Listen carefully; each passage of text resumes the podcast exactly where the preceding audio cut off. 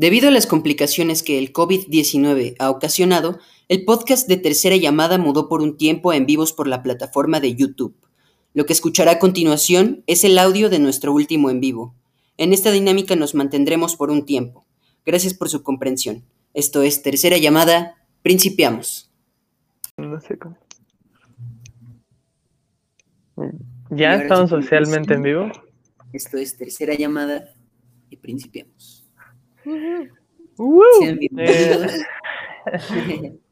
Una vez más a este su, su, podcast, su programa de en vivos y de otra clase de videos de YouTube eh, llamado Tercera Llamada. Así es. Eh, buenas tardes tengan quienes nos, Estoy medio trabado, disculpen ustedes. Adelante, Pablo. No, no. No te, solo iba, solo iba este, decirles buenas tardes a quienes nos estén viendo o eh, pues a quien nos vea después también, ¿no? Eh, pero, pero bueno, decir nada más que este es un, un, en vivo más de estos que le dedicamos, de estos que decidimos dedicarle al 68, ¿no? Estamos haciendo un ciclo del 68 en tercera llamada, todo el mes de octubre. Eh, o, gran parte del mes de octubre. Y em, si bien ya, ya hablamos de una, bueno, eh, Lincoln ya nos acompañó aquí, o Lincoln más bien, para, para, hablarnos, para hablarnos de em, esa, de su presentación y de, de la obra de teatro que, que, estuvieron presentando en la Plaza de las Tres Culturas, sobre la cual ya también podremos hablar más adelante este, pues también nos interesan otras narrativas eh, y otras historias que eh, se desprenden, ¿no? De un suceso tan, em, tan importante, tan impactante como lo es, como lo es el 68, y para ello, pues nos estamos, eh, como habitualmente, habitualmente ocurre en este espacio, Diego y su servidor, pero también nos acompaña, este, ya les spoilé, o Lincoln este, Hurtado, teatrera, teatrera portentosa, este, bueno, que está, que está relacionada con este, con este asunto, ¿no? Del 68. ¿Cómo estás? Así es. Muy bien, muchas gracias. Qué, qué chido recibir la invitación. Muchas gracias. Nada, siempre, siempre un placer. Y bueno, es todo un tema, ¿no? El 68 y justo pues es, es, muy, muy apasionante siempre que hablamos de él, porque yo siento que del 68, ese año en específico, no solo en México, sino en el mundo, ocurre como un cambio de paradigma que va a repercutir en todo México de los 70s, 80s y hasta nuestros días, ¿no? Entonces, precisamente eh, en afán de conmemorar ese día para que no se olvide y para y, también para, para, indagar un poco más sobre lo que sucede, eh, pues les traemos este recomendaciones eh, de narrativas del 68. Y también hoy queríamos aprovechar de aquí de imprevisto, porque el día de hoy sucedió el, el evento trágico de la muerte de un gran cineasta que tuvo nuestro país, llamado Felipe Casals, un cineasta que hizo grandes películas en los 70 que revolucionaron el cine en nuestro país y eh, pues lamentablemente falleció el día de hoy y queríamos homenajearlo eh, con una película que si bien no habla directamente del movimiento estudiantil del 68, sí toca muy, muy a profundidad las repercusiones de este movimiento eh, y fue muy, muy cercano al movimiento del 68 y esa película es Canoa, ¿no?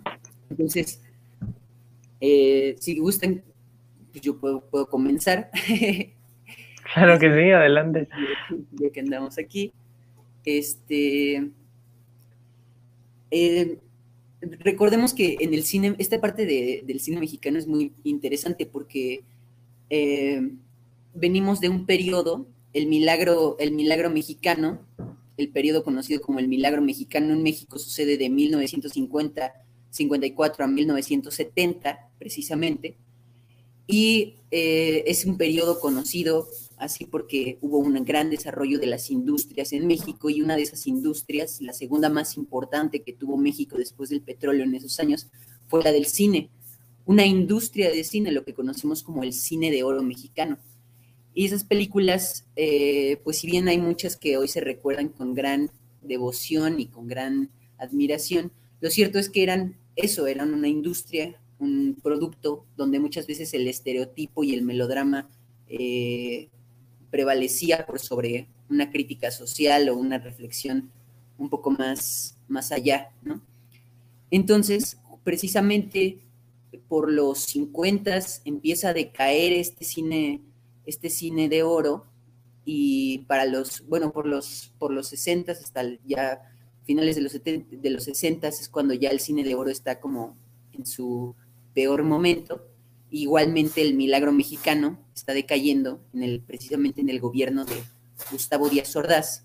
Y para el 68, cuando suceden pues, el destape de todos estos acontecimientos, ¿no? esta dinámica pues muy opuesta de que por un lado eh, estaban los Juegos Olímpicos, que era algo como un acontecimiento de nivel de importancia mundial, ¿no? De los países desarrollados, ¿no? Este, por un lado, y por el otro, una matanza brutal de gente que estaba inconforme con, con, el gobierno, con la repartición que estaba haciendo el gobierno sobre, sobre pues, de las riquezas del país. Entonces justo esto destapa, ¿no? El gobierno de, Ordaz tiene muchísimos, muchísimos fraudes, ¿no? Y el más grande de todos es pues el, la matanza estudiantil del 68.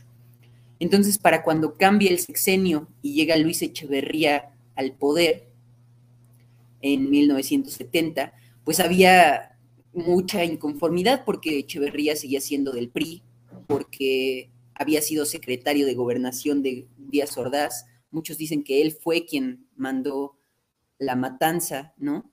Muchos dicen que, que él fue, que él mandó a grabar la matanza con fines obscenos, no sé. y, y también por ahí dice el mito que también fue por él que, este, que terminó siendo eh, que terminó siendo quemada la Cineteca, la famosa quema de la Cineteca Nacional. Eh, precisamente en ese, en ese año, ¿no? En unos años después, ¿no? Porque pensaban que ahí estaban los rollos de, de la grabación del 68. Hay un documental muy padre que habla de eso, que se llama, este, les debo el nombre, les debo el nombre, pero se los voy a dar. Eh, pero sí, es un, es un, documental que habla sobre eso. Entonces, justamente, este, toda esta desconfianza que había alrededor de, del gobierno de Luis Echeverría desemboca en que, en que Luis Echeverría tenga que optar por, por pintar su gobierno como que va a suceder un cambio.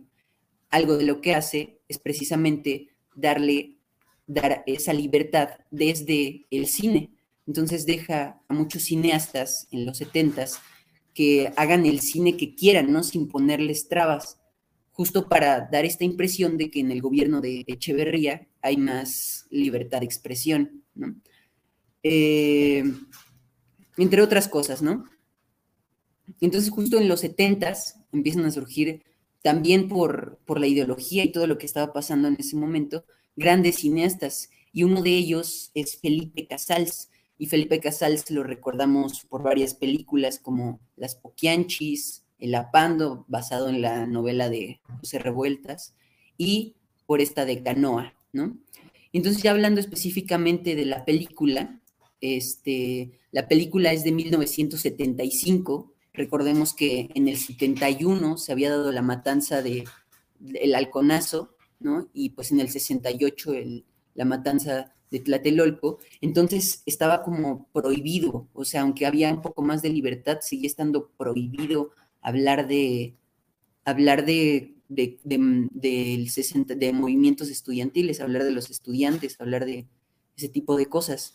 Entonces lo que hace Casals es que encuentra esta historia que sucede justamente en 1968, unos meses después del movimiento, donde en un pueblo en San Miguel, San Miguel Canoa, en el estado de Puebla, cinco trabajadores que estaban de la UAP, de la Benemérita Universidad Autónoma de Puebla, son linchados por el pueblo este, simplemente por el hecho de que pensaban que eran estudiantes de la UAP, cuando ni siquiera lo eran, ¿no?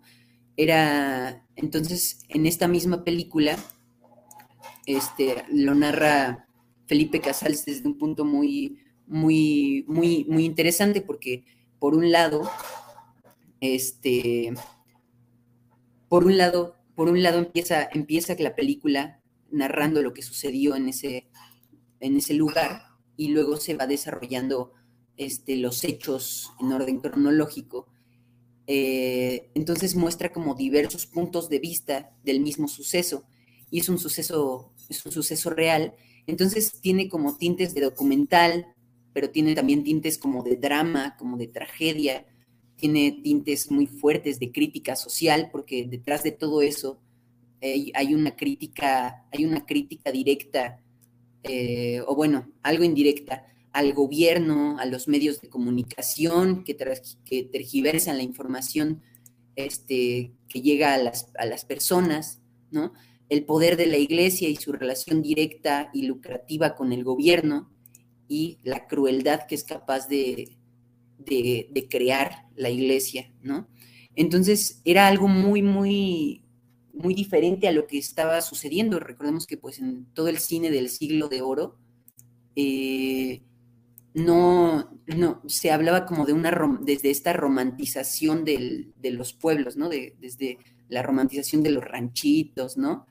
de que sucedían ahí los mayores encuentros amorosos y salían héroes, ¿no? Como desde el melodrama y, también la romantización de los sacerdotes y de la iglesia, ¿no? Como esta figura venerada, ¿no? Admirada por el pueblo, como que siempre benevolente ante todo, ¿no? Entonces viene Felipe Casals a romper directamente con un buen de esas estructuras, ¿no? Y abordando en un momento muy tenso de la historia con el tema del 68. Entonces, este, la historia mata varios pájaros de un tiro y no habla, pero sí habla directamente del innombrable en ese entonces movimiento del 68, ¿no?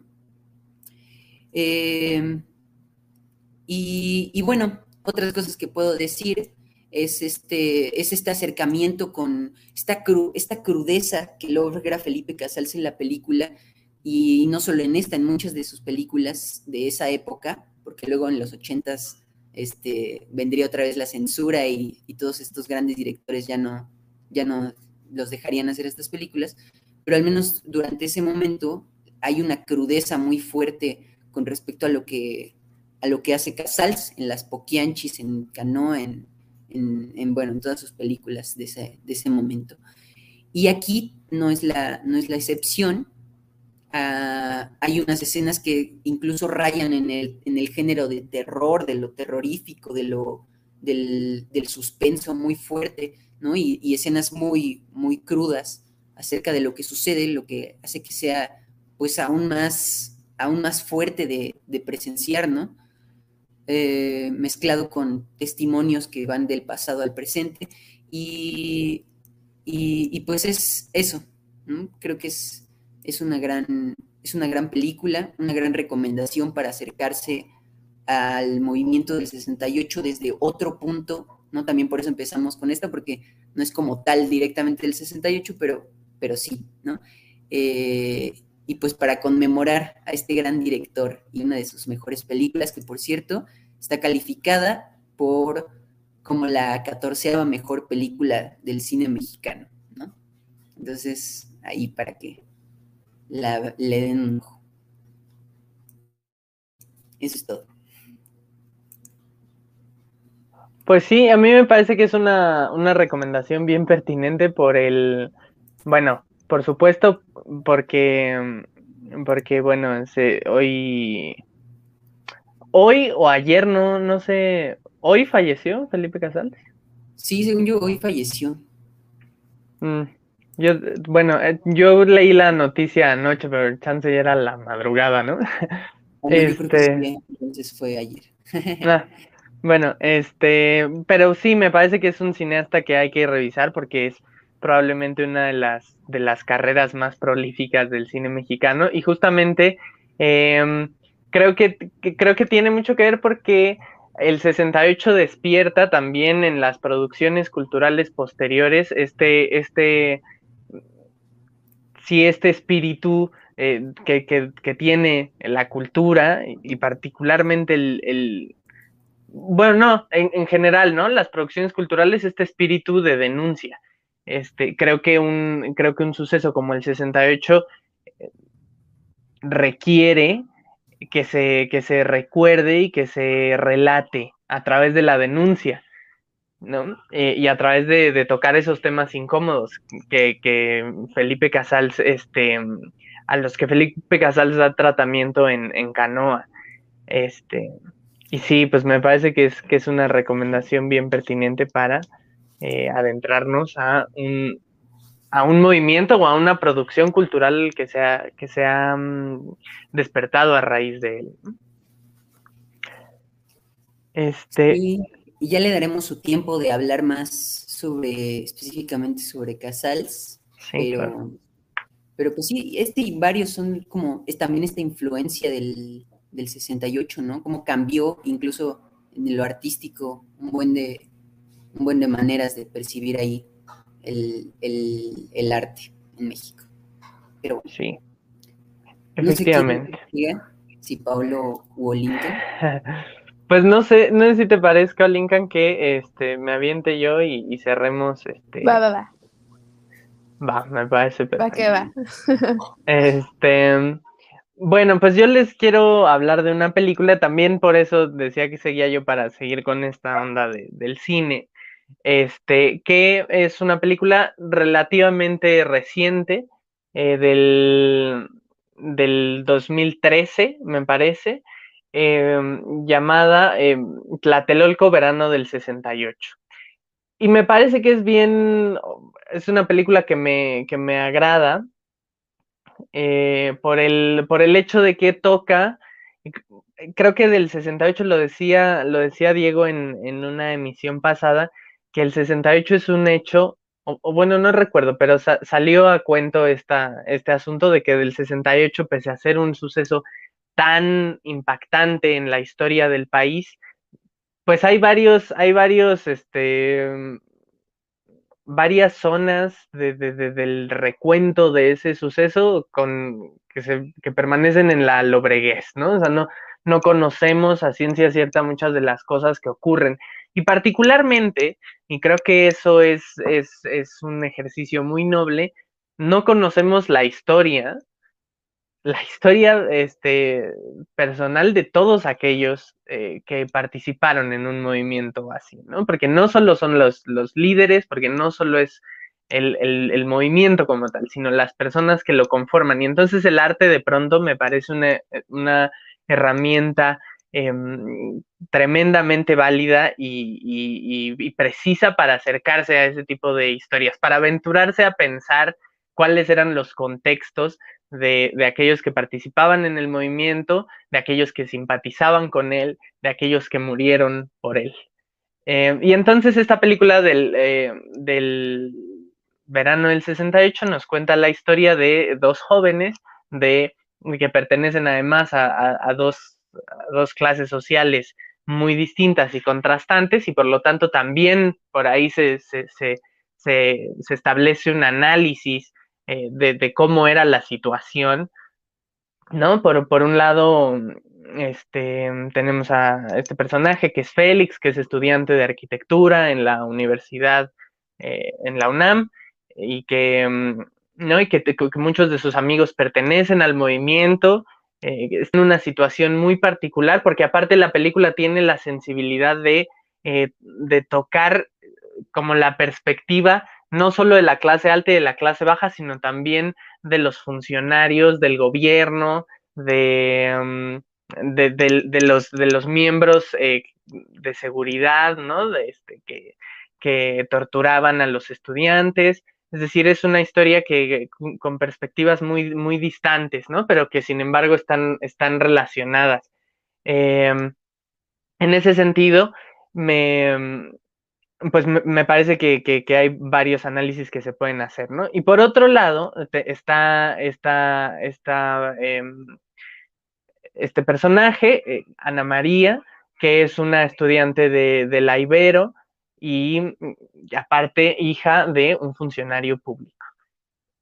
Y sin embargo, estos dos que podrían este, parecer, o sea, que mm, para el espectador podría parecer que no tienen nada que ver, pues uh, también van articulando una historia de amor.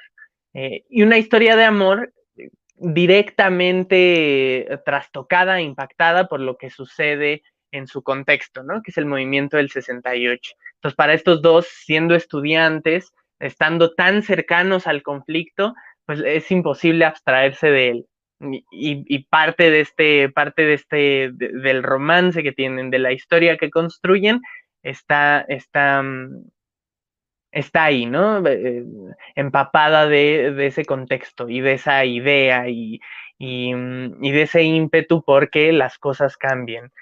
Eh, o, por, o por denunciar incluso, ¿no? Eh, con una de las características de, de, este, de Ana María es que ella va retratando lo que va ocurriendo, ¿no? En, las protestas, en la universidad, en las tomas, ¿no? De, del, de, las preparatorias de la UNAM y del Politécnico. Va retratando y también es un pretexto técnico que usa la película para poder insertar en ella el, eh, mucho del material documental que se tiene del 68. ¿no? Entonces construye una historia, porque bueno, también sería importante y a lo mejor habrá otra, pues, otra en otra ocasión eh, tendremos la oportunidad de hablar de ello, de la producción documental o de los archivos documentales que hay al respecto, que me parecen eh, son bien importantes porque también surgen del ímpetu estudiantil, de la actividad estudiantil, del activismo. Es decir, esas imágenes no, no, o sea, no son de los medios de comunicación, son esfuerzos de quienes, de quienes estaban enraizados en, en esa coyuntura. Y en, ese sentido, bueno, me parece que esta película también lo contempla.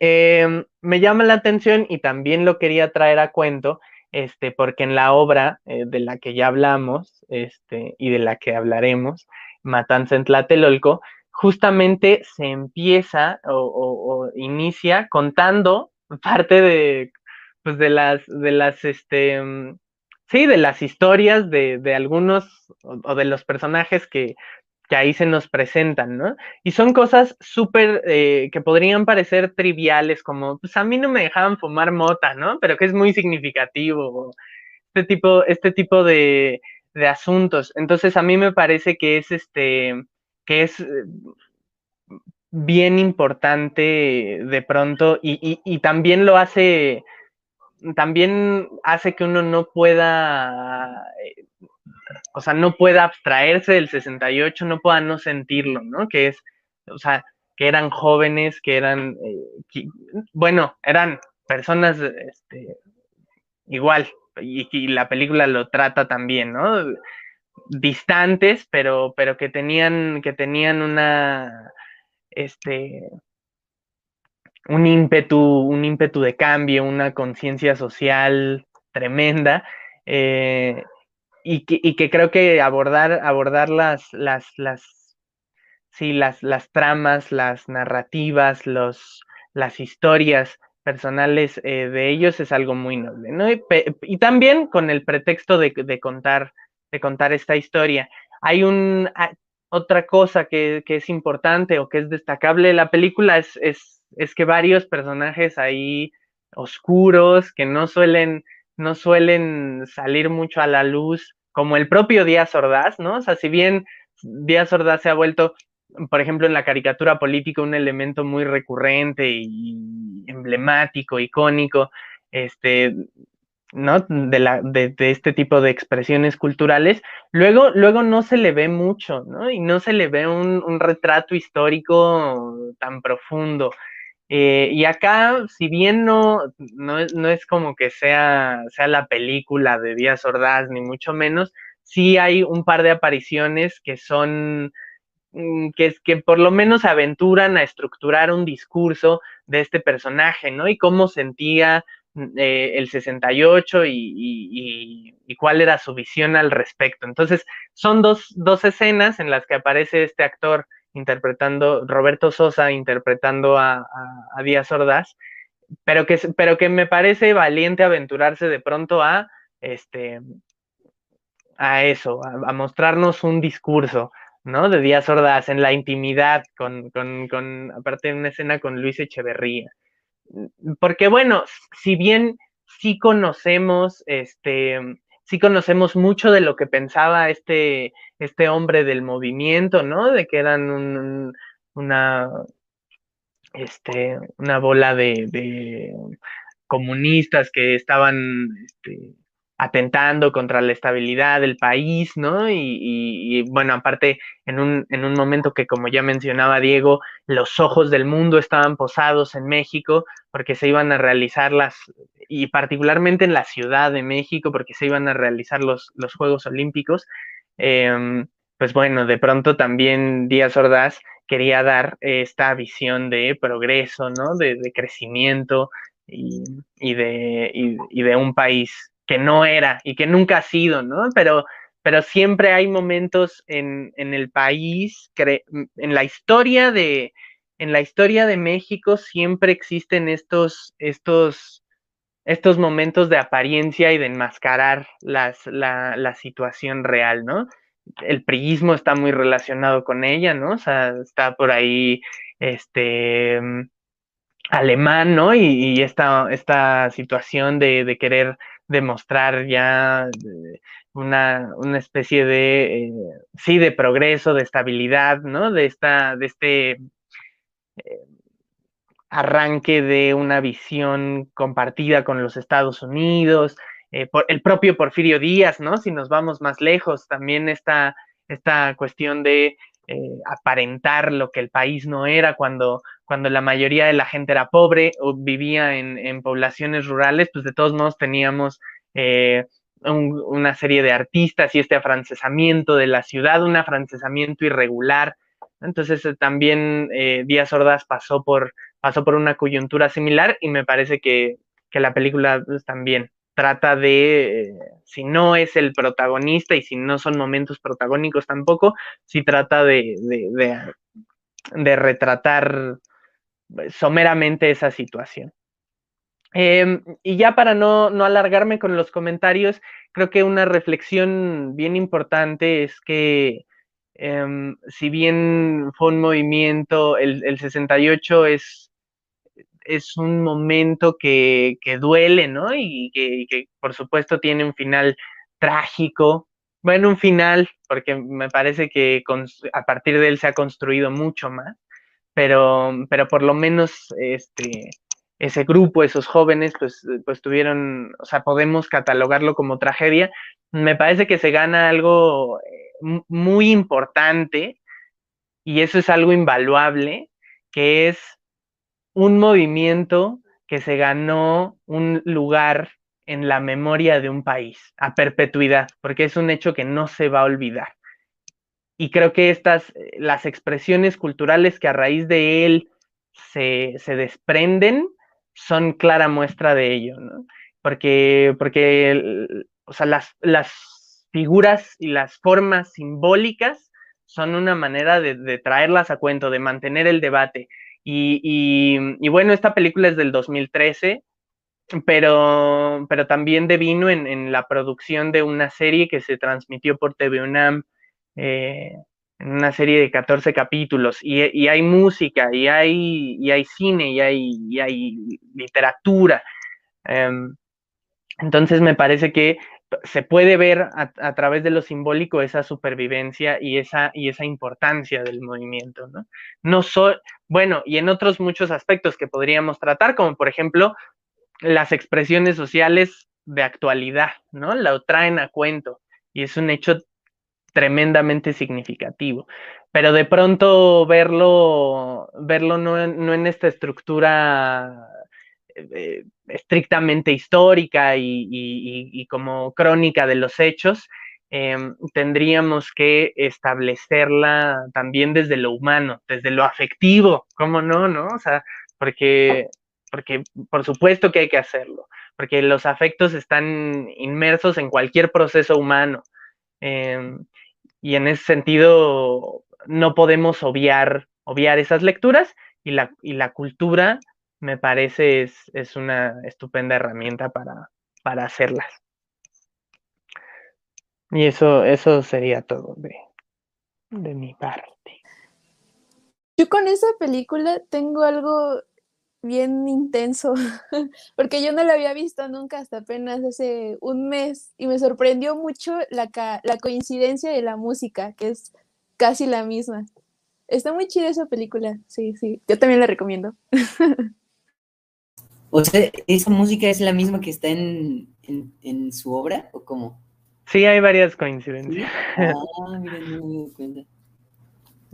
Sí, justo, es que yo justo iba a decir que hay, hay, hay un tema, ¿no? Porque yo he escuchado más de una vez que critican a la película, ¿no? Como que, ay, no era necesaria, o, ay, ¿qué es esto de hablar desde una relación del 68, ¿no? Y, creo que justo tú lo, lo, pones muy bien, ¿no? O sea, la, la, particularidad y la humanidad de los, de, de, una historia, ¿no? O sea, no, creo que, creo que justo algo que tiene mucho el movimiento del 68 como históricamente hablando, es que no hay como tal protagonistas, ¿no? A, veces si lees más a profundidad, pues sí ves que estaba el cabeza de vaca, ¿no? Encabezando, y Sócrates Campos Lemus y eso, pero, pero cuando, o sea, en el imaginario colectivo es el movimiento de los estudiantes, el protagonista son los estudiantes, ¿no? Y, siento que eso, por un lado, es muy, es muy bueno, ¿no? Porque justo algo que, algo que, que, sucede mucho en la historia es que se habla desde los grandes protagonistas, ¿no? Desde, desde los personajes que fueron políticos, básicamente, ¿no? Cuando los verdaderos cambios ocurren desde el pueblo, desde las mismas personas del pueblo y cómo van cambiando ellos su mentalidad y sus costumbres, ahí es donde ocurren los cambios históricos, ¿no? Eh, y creo que eso, eso es, es, muy raro. Desde, incluso desde la historia de México, no, yo creo que no hay ni un otro este, acontecimiento histórico que, que se lea desde ese lugar, ¿no? Y creo que justo como dices, hablar en la ficción desde las perspectivas este, muy particulares de las personas es, es algo muy valioso.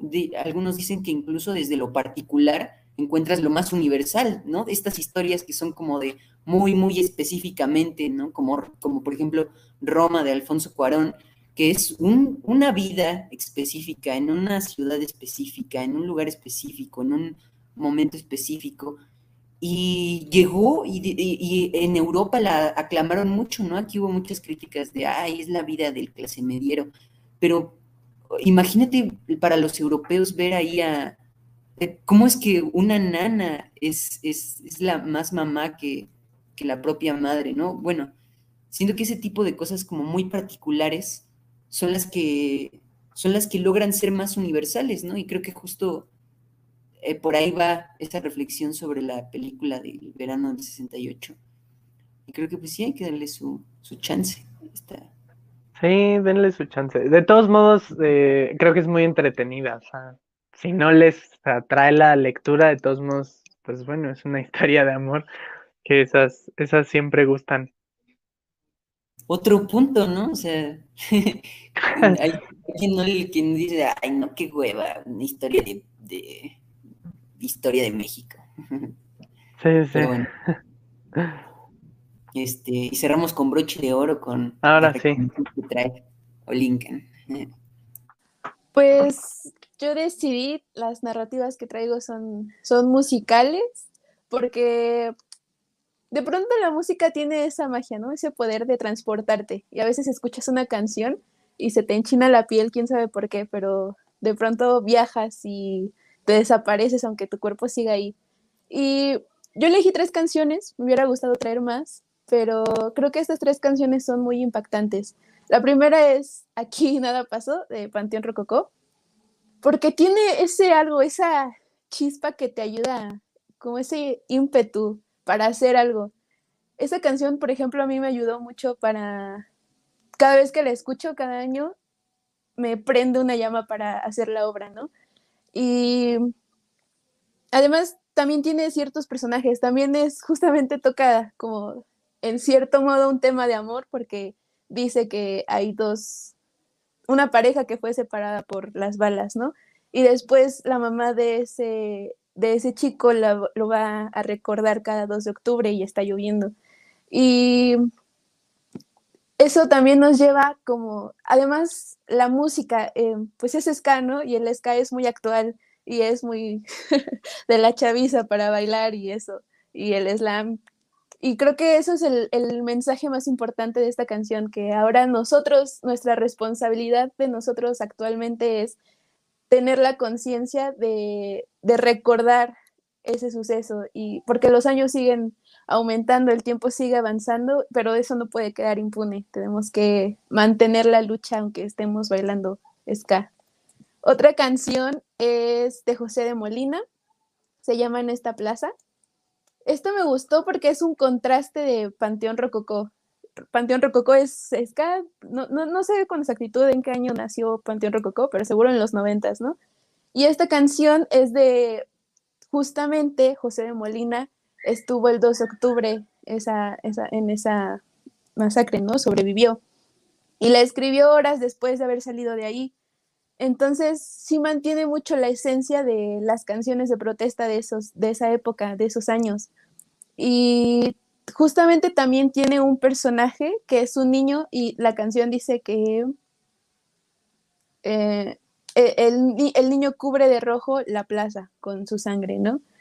Está muy chida esa canción y José de Molina, hay un video en donde él está hablando, dando una introducción a esa canción y dice que para empezar el gobierno no es nada más los, el, el cuerpo político, ¿no? Sino el gobierno también incluye a toda la gente de poder.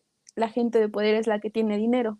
El gobierno en sí es títere de la gente con poder. Y de eso trata esta canción. Está, está muy impactante, además tiene un fondo que te da más miedo porque, porque no sé, tiene algo esa canción. La tercera es de Yapu. Esta tiene su chiste porque no es del 68 y tampoco es de México. Eh, Yapu es un grupo, ¿cómo se dice? De folclore, de folclore latinoamericano. Son chilenos. Y la escribieron, es un fragmento en realidad de un poema de Neruda y la escribieron después de la dictadura de Pinochet. Pero esta letra se adapta muy bien, muy bien a, al 68, al 2 de octubre.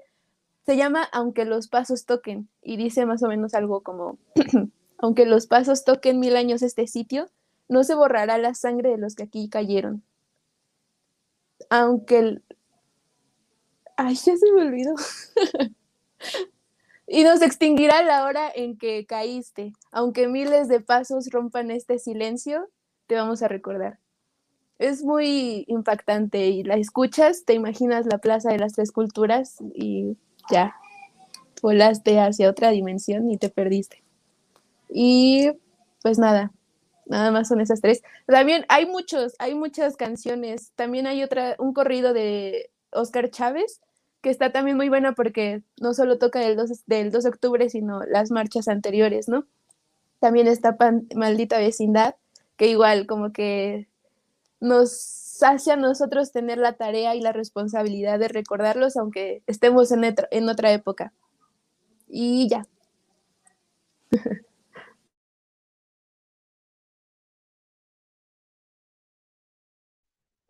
Ya no podía aprender esta cosa.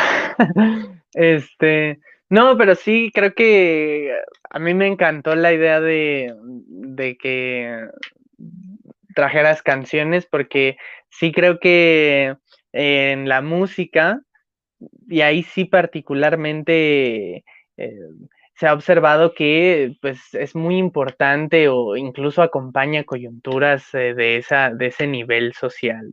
Pienso, por ejemplo, el rock en Argentina, ¿no? Nace también un poco o, se fortalece a partir de, eh, mm, pues de, sucesos eh, importantes pues, en la historia de, ese país, como lo fue la dictadura, la dictadura militar. Eh, y a raíz de eso, pues, pues como la música acompañó mucho, mucha de la protesta. Em, o bueno, por ejemplo, en esta película de, de verano, verano del 68, hay constantes, bueno, es, una cosa que, sobre la que se podría hacer un análisis más a profundidad, pero hay constantes secuencias en las que hay guitarras, en las que hay música, en las que hay canto, ¿no?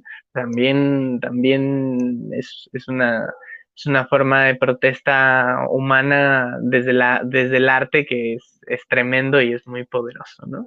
Aparte es, porque aparte es condensar una, una idea en unos cuantos versos y, y, incluso la, la, misma música, ¿no? O sea, lo, lo que transporta, si, si, si, no consideráramos o no contempláramos la letra, o sea, los propios ritmos que, que representan, en qué modo nos ponen, cómo nos afectan, cómo nos emocionan, yo creo que es bien padre.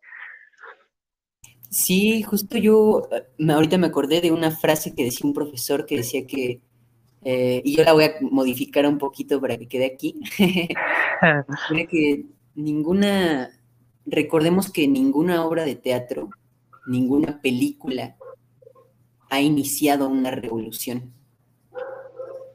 Una canción sí, la música sí ha iniciado revoluciones, ¿no? Y, creo que, creo que sí, justamente lo podemos ver y creo que ya lo hemos hablado en algún otro podcast, justo este, este cambio que surge también desde la música, ¿no? Como consecuencia, pero también como inicio de, de, la revolución. Este, hablábamos de cómo, de cómo justo precisamente eh, empiezan a ocurrir con, todo esto de, la, de los setentas, justamente desde antes, desde los sesentas, empiezan a ocurrir como eh, el rock and roll y mucho de también tiene que ver con, con, el, movimiento estudiantil, ¿no? Eh, esta onda de que se empezaron a vestir diferente, empezaron a dejar de seguir como las ondas establecidas, ¿no? Por, por una generación que venía de un miedo tremendo de la Segunda Guerra Mundial y, y empezaron a, a, destapar, a destapar, a destapar, y eso a partir de la música también, ¿no? Y justo como el 68 influencia todo esto, eh, ahí tenemos todos los grupos que empezaron a surgir de lo que dicen que es el verdadero rock en México, ¿no? El de los 70s, ¿no? Todos estos que fueron censurados en el, en el concierto este, en el Avándaro, ¿no? Eh, y cómo sobrevivió en los hoyos funkis y al final toda esa influencia son los grupos de los que hablas en este momento, ¿no? Panteón Rococó y todos ellos son, son consecuencia de, del mismo movimiento del 68. Entonces es muy bonito verlo así, en ese ciclo. Pues sí. Ah, y además, este, hay un, también hay un, hay un tema que, que tiene que ver con lo que mencionaba Lincoln, de que esta es música, de que es música para la chaviza, creo que tiene que ver también con, o sea, con estos, estos, estos momentos revolucionarios este, que vive de pronto la juventud, ¿no? De cuestionar la autoridad, de criticar el poder, de, de pronto detenerse a pensar en el, en el sistema en el que viven, en el sistema de valores eh, imperante, ¿no? Y, y que no que de pronto pues dicen no pues nosotros no queremos seguir eso no y siempre está entonces, eh, creo que siempre al cambio, incluso musical, o sea, veámoslo desde, desde, esa, desde esa cuestión que podría parecer no tan relevante, pero esta, o sea, siempre, por ejemplo, el, el cambio presenta resistencias, ¿no? Un movimiento social como puede ser el feminismo, las reacciones que genera, ¿no? En aquellos, en aquellos que no comparten esa ideología, en aquellos sobre en aquellos sobre los que se posa o en aquellas conductas sobre las que se posa el ente, este, un cambio musical de pronto siempre será criticado, ¿no? Siempre encuentra resistencias. Eh, y, esa música, sobre todo con, particular carga ideológica, ¿cuáles eran los discursos que se contraponían, por ejemplo, al, al rock o a, la música de protesta de pronto? Incluso lo que decía, lo que decía Diego, o sea, represión y, llegaban a cancelar conciertos y a, ¿no? Eh, el, poder político era, es, tremendamente incómodo de pronto ese, ese, ese tipo de contenidos en el arte, en la cultura. yo creo que esas canciones que menciona Olinka pues son, eh, son claro ejemplo de ello. Escúchenlas, pónganse las pilas si no las han. Sí. Este. No sé si quieren decir algo más. Este, si no, pues ya. Sí, sí. Bueno, Sí. este, pues esto, este, esperemos les haya gustado el podcast de hoy. Fue un poco más breve de lo normal, eso es, eso es bueno, porque luego sí nos pasamos. Exacto. Y este, pues gracias por acompañarnos. Cualquier comentario que quieran hacer, aquí está la caja de comentarios. Hubo algunos, ¿no? Aquí hubo unos Sí, Corazones, siempre tan interesantes. Y domingo de tercera. Domingo de tercera. Y qué lástima que, qué lástima que lo pongan en esos términos porque siempre estamos fallando. pero, pero bueno, procuremos que sí sean domingos de Que tercera. sigan, que siga así. Bueno, Efectivamente. Este, pues sí, si no, si no tienen nada más que, que comentar, pues agradecerles este, que, que nos hayan acompañado, agradecerte a ti, Lincoln. Ya sabes, ¿no? Este es, este es tu espacio y eh, nos la pasamos muy bien siempre que, que charlamos acá. Muchas gracias. Este, ya estaremos, ya estaremos este, invitándote de nuevo, ¿no? Siempre, porque siempre Va, nos sí, sí, sí. salvan, siempre nos salvan los invitadazos, ¿no? O sea, neces- necesitamos también la brillantez. Este, pero bueno, eh, sí, agradecerles a todos, eh, un abrazo a la distancia, hasta sus casas, desinfectado, por supuesto. Este, y bueno, no estar- nuestros últimos videos, son del, donde hablamos con Olinkan sobre la obra del 2 de octubre, otro que hicimos sobre el contexto general del 68 y uno que haremos que- próximamente. Ajá. este, Para que lleguen encabronados al que viene, ¿no? Uno que haremos próximamente. eh, y si todo sale bien, saldrá la próxima semana. Eh, también sobre el 68 y ya con ese cerramos este ciclo de, de 68, ¿verdad? Porque ya fue mucho también. También ¿no? Ya fue mucho sufrir. Bueno, eso fue todo. Esto Muchas es- gracias. Esto fue tercera llamada y nos vemos en la próxima emisión. Bye. Finalizo.